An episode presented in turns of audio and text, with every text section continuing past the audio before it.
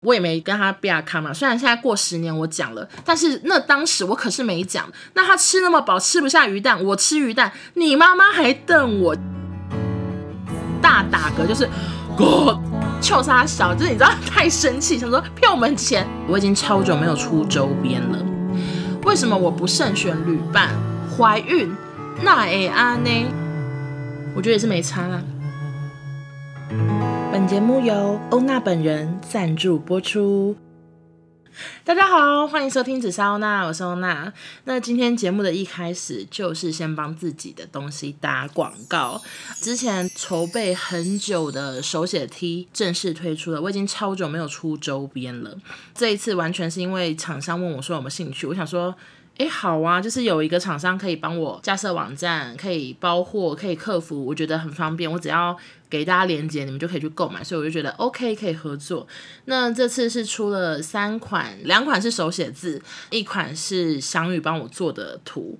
那分别是去死吧开玩笑版本，以及闭嘴吧版本，还有我是苦瓜版本。希望大家喜欢这三个 T 恤，虽然都有点负面，但是真的很适合现在的心情。我已经快要闷坏了，我现在真的好想去做脸。我的工商时间可以插播我做脸的故事吗？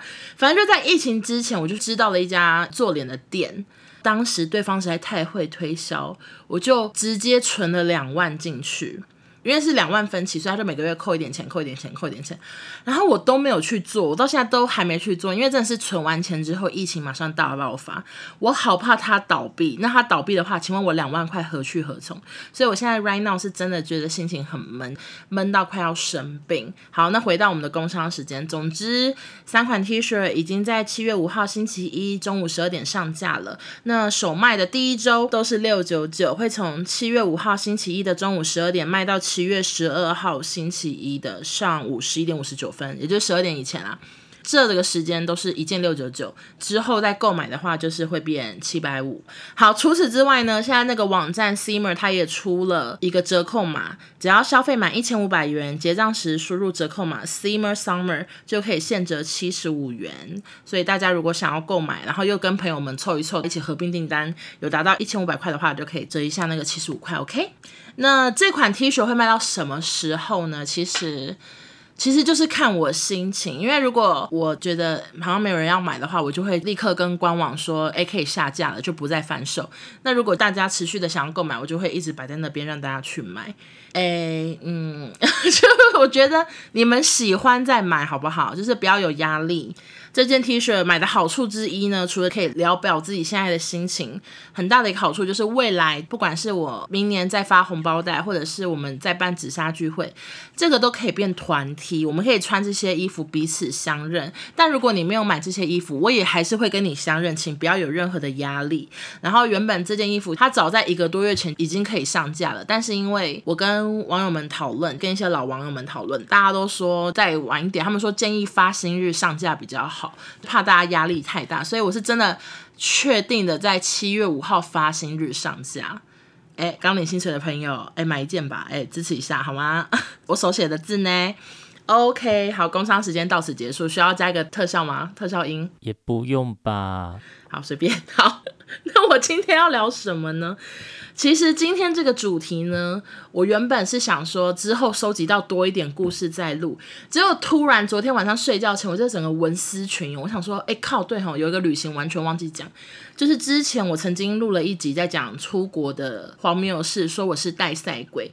然后那集就是反应还蛮热烈，就大家听了都心有戚戚焉，因为很多人跟我去过一样的国家，就说那边真的怎样怎样，金沙真的怎样怎样，而且我也觉得那集还蛮好笑的。但是我那时候其实有收到一个网友的复评，他就说。我根本就是没有做功课，凭什么录这一集？骂骂骂！他就说我是一个没有做功课的旅游者，活该遇到这些事。我真的，我真的是吼，觉得很生气，因为我我很爱做功课。我不管今天就算少中他想要全排行程，但是该做的功课、该去的景点我都会查，我都会了解，而且我会知道每一个景点跟景点要怎么过去。那我那一集讲的那些荒谬事情，难道是我做功课可以解决的吗？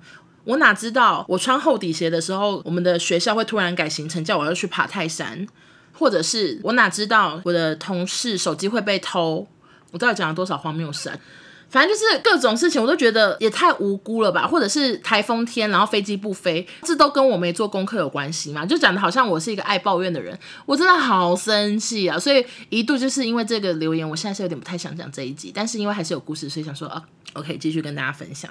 那在讲我最想讲的那个旅行之前，我先补充一下，我后来想到我的山东之旅，其实还有一个小插曲，我也觉得真是搞笑，所以来跟大家分享。那一次呢，我们那时候去山东，我有讲过是有点像是交换上课那种感觉，去当地的学校姐妹校合作啊，去参观那边的企业之类的。然后那时候我们有一天晚上，我们就是去类似啤酒街的地方去吃饭，而且是各吃各的，没有要团体行动，就是我们一群人一群人自己去找一间餐厅吃这样子。我真的觉得这故事可能会被骂，可是我想请大家评评理，我也有我的委屈。好，那时候我们就去吃饭嘛。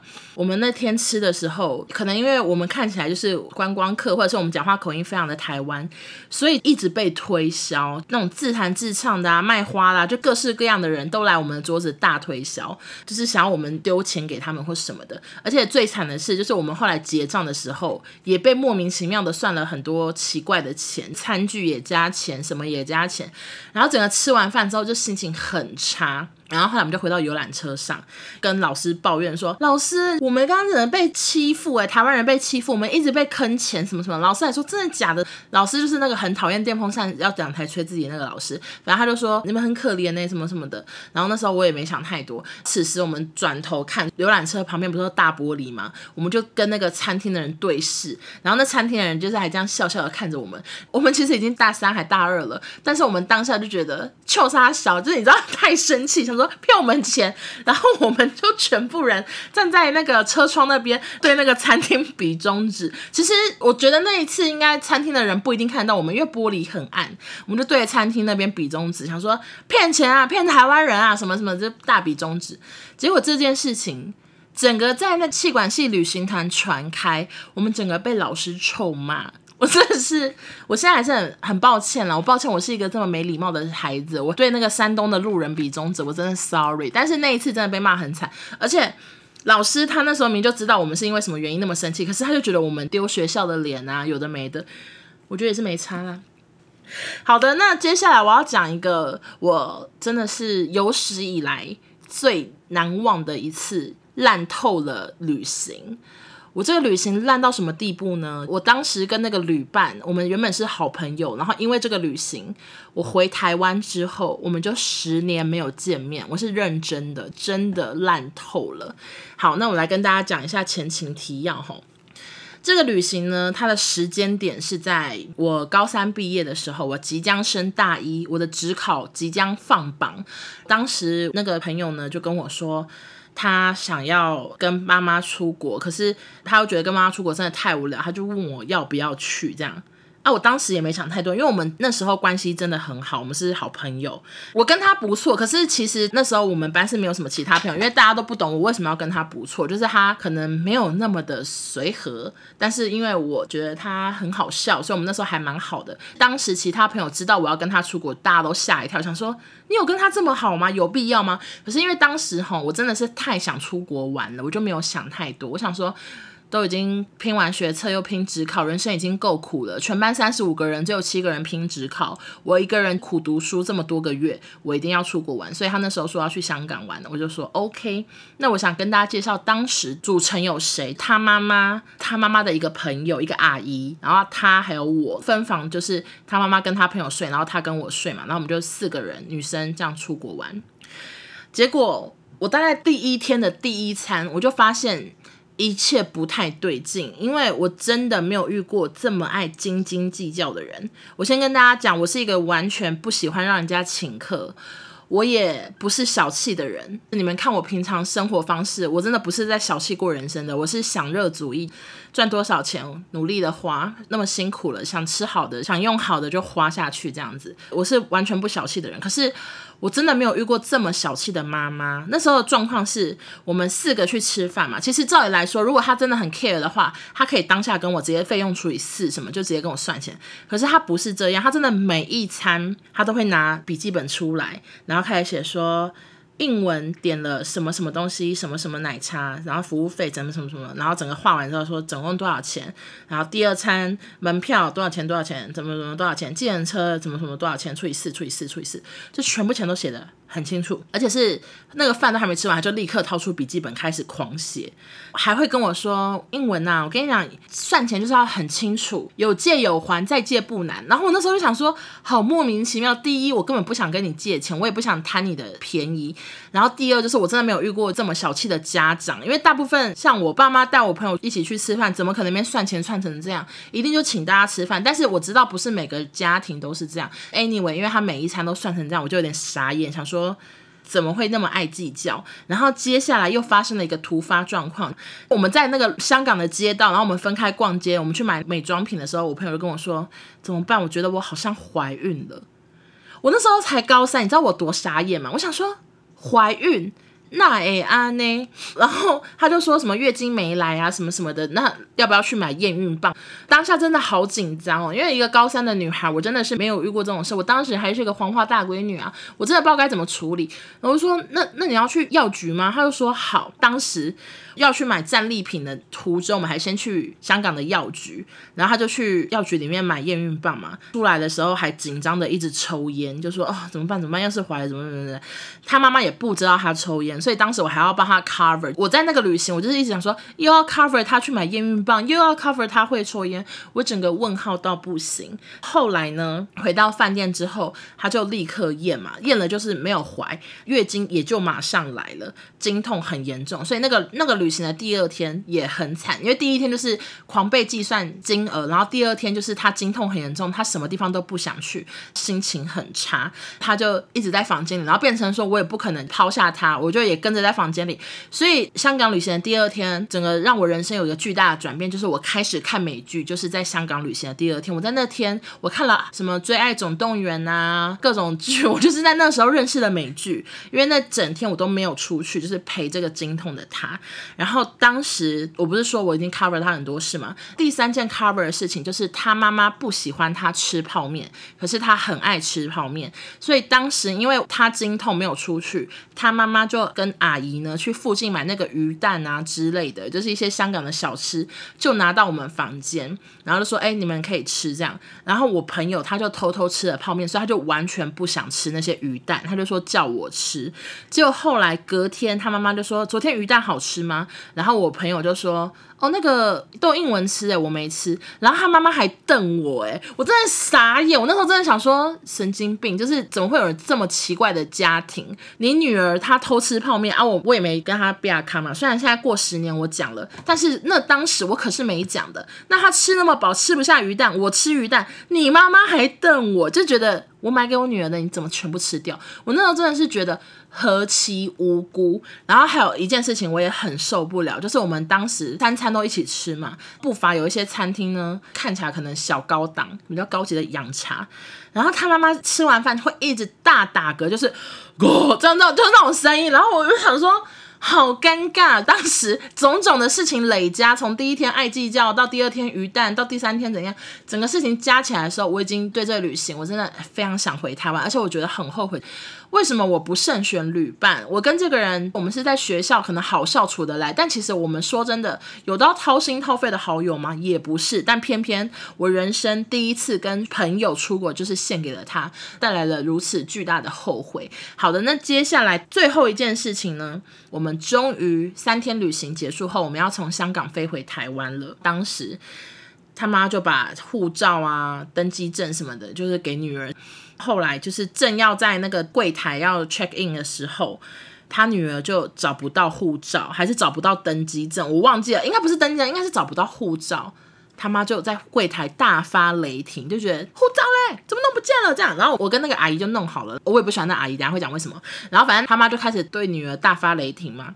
开始直接把行李箱整个在柜台前面打开，然后那边翻翻翻狂找，然后就叫我们两个先走。他说：“你们我们先找什么什么。”然后我们我跟那个阿姨就只好先去逛免税。我朋友就跟他妈在柜台里面折腾很久，后来好像还是没找到，我不知道用什么方式才能上飞机，我搞不清楚。好，接下来呢，我就是跟那个阿姨呢就开始逛免税，但是当时我其实就是归心似箭，我想说真的是随便吧，也不也不是很想逛，就是想要迅速的回家。然后香港有一个糖果店，我忘记叫什么，是叫优的良品吗？就是卖糖果的，它可以这个巧克力选一包，或者是综合的，你自己去那边可能有六十种糖果，你可以捞捞捞捞捞，然后装一包这样子。然后当时就有一件事情让我更讨厌这个阿姨，原本就是这阿姨一起斤斤计较或什么，我也就算了，我想说随便你们吧。那个阿姨她去装糖果的时候，她就是先跟店员问东问西之后，她就开始狂装嘛，因为她可能回台湾要分一些战利品给她的同事或什么的，然后就装装装，狂装之后，她到结账的那边，她的那个塑胶袋已经有三十种混合般的糖果，什么都有，然后她就要称重，要直接结账。结果此时她就发现，哎。分开买好像比较便宜耶，然后他就立刻说：“哦，我不要了，就说我我不要这个包了。”然后店员就傻眼，因为整个已经三十个糖果混装丢给店员，然后说：“那我买这个就好。”我就觉得天哪，为什么我的旅伴这么瞎？两个讨厌的阿姨、没礼貌的阿姨，跟一个什么事情都要我 cover，然后又状况连连的同学这样子。反正以上三天大概就是发生了这些鸟事情，所以当我坐上飞机，我们从香港飞回台湾，我看到桃园中正机场有一个台湾国旗在发光的时候，我真的含泪，因为我当时我真的没有想到三天旅行会带来如此巨大的不舒服，很多事情，不管是他妈妈对我的态度或是什么的。一副好像我是小偷的那种样子，我都觉得真的很不开心。所以我看到那个机场闪闪发光国旗，我就含泪。然后那时候是半夜到台湾，我爸还有半夜来接我。一上我爸妈的车，我就立刻说：“我讨厌死这个旅行，我后悔死了，真的就很心情很差。”结果这事情还没完呢，我真的是万万没想到，后来有这么多鸟事。因为他妈妈不是随时都记账吗？然后后来大概就是可能累积了三千多块，他女儿就开始密我说，哎，那个我们约个时间，你给我钱吧，总共要三千多块，我就说好。例如说，可能他约礼拜四，然后我就说，哎，不行，我礼拜五才有空或什么的，所以我们就变成礼拜五他要来我家外面拿钱这样。礼拜四我拒绝他之后，后来就发现一件事情，我就觉得很傻眼，就是我发现他在脸书发动态。他把我们香港一起去玩的照片上传到某个相簿，发现那个动态，他在跟其他别班的同学取笑我的照片。就是取笑我的自拍照，诶，我真的，我真的那时候他可能觉得他打得很隐晦，但是我看得出来，他们打的一些文字就是在笑我说，哦，还弄那个什么眼睛啊，还是挤眉弄眼什么，就是类似讲这种话。就是我以前有提过，说我高中的时候，其实有别班的同学是因为我的外表或什么的，是有霸凌我，或者是取绰号或是什么的，所以那时候那个女生我们是好朋友，至少当时在去香港前，我们真的是好朋友。可是我后来。看到我回台湾，就是因为这个旅行有点尴尬。之后我看到他发文跟别人讨论，在他那些相机的照片的时候，我真的很受伤。因为那些人就是我所谓的完全不认识我，可是霸凌我的人，他们就一起在脸书上讨论我那些照片。所以当下我看到那个动态的时候，我耳朵发红。我是一个身体反应很明显的人，很多事情都打击不了我，但是。只要他们讲的话，或者是那些东西是真的很攻到我的那个内心的时候，我耳朵就会立刻发红发热。这几年都没有，但是学生时代的时候，大概有一两次有这种状况，就是我很能感受得到。OK，我现在耳朵整个热了，就是我真的很不舒服。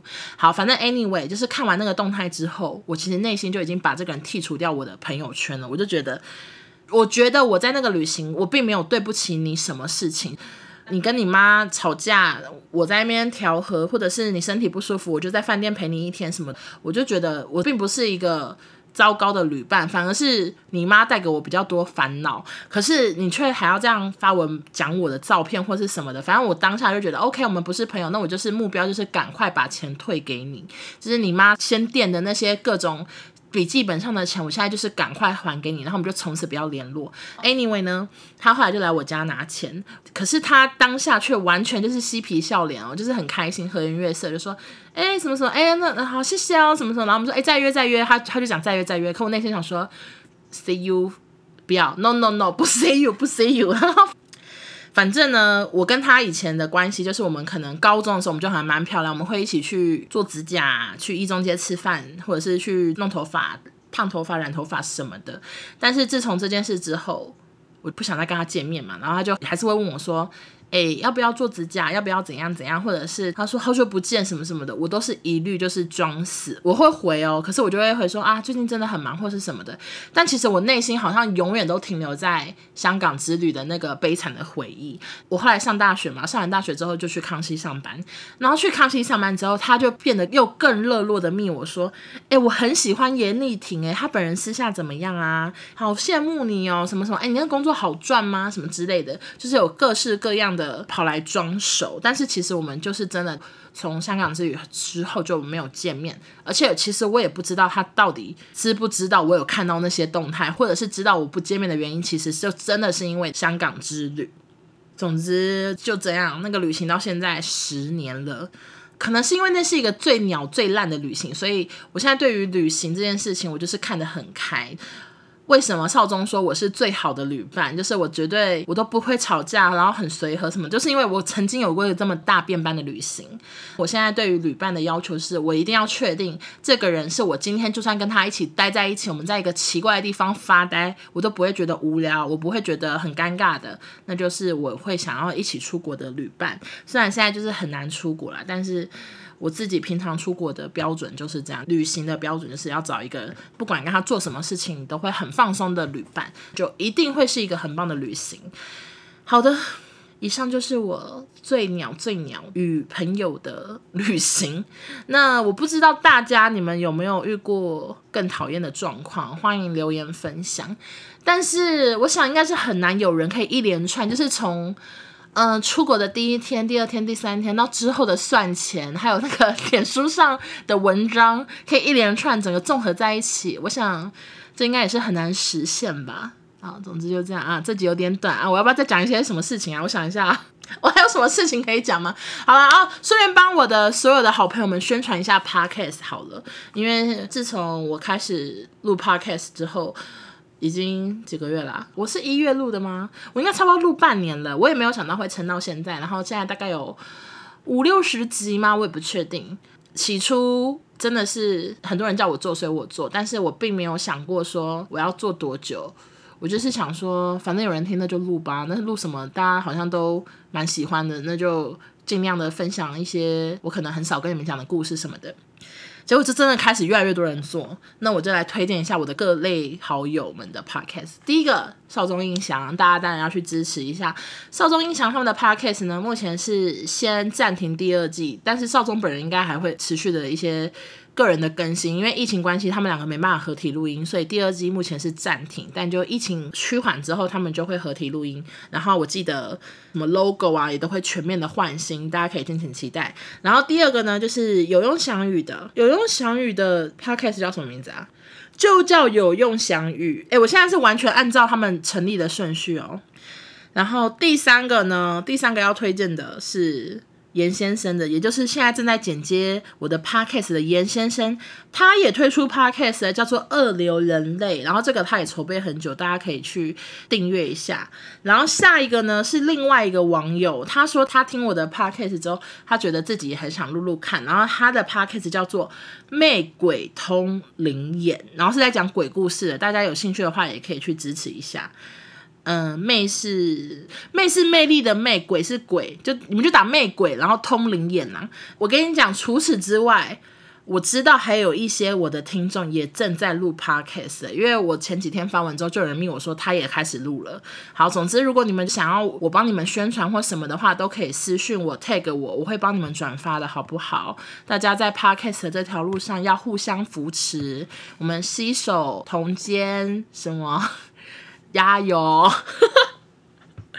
我觉得 podcast 的好处就是可以记录自己的故事跟人生嘛，我觉得还蛮方便的。因为现在变成说，我有时候讲什么事情，然后有些网友说，哎，没听过，不知道，我就说，那你可以去听第几集、第几集、第几集之类的，就我觉得，哎，还蛮省事的，就不用再讲一次。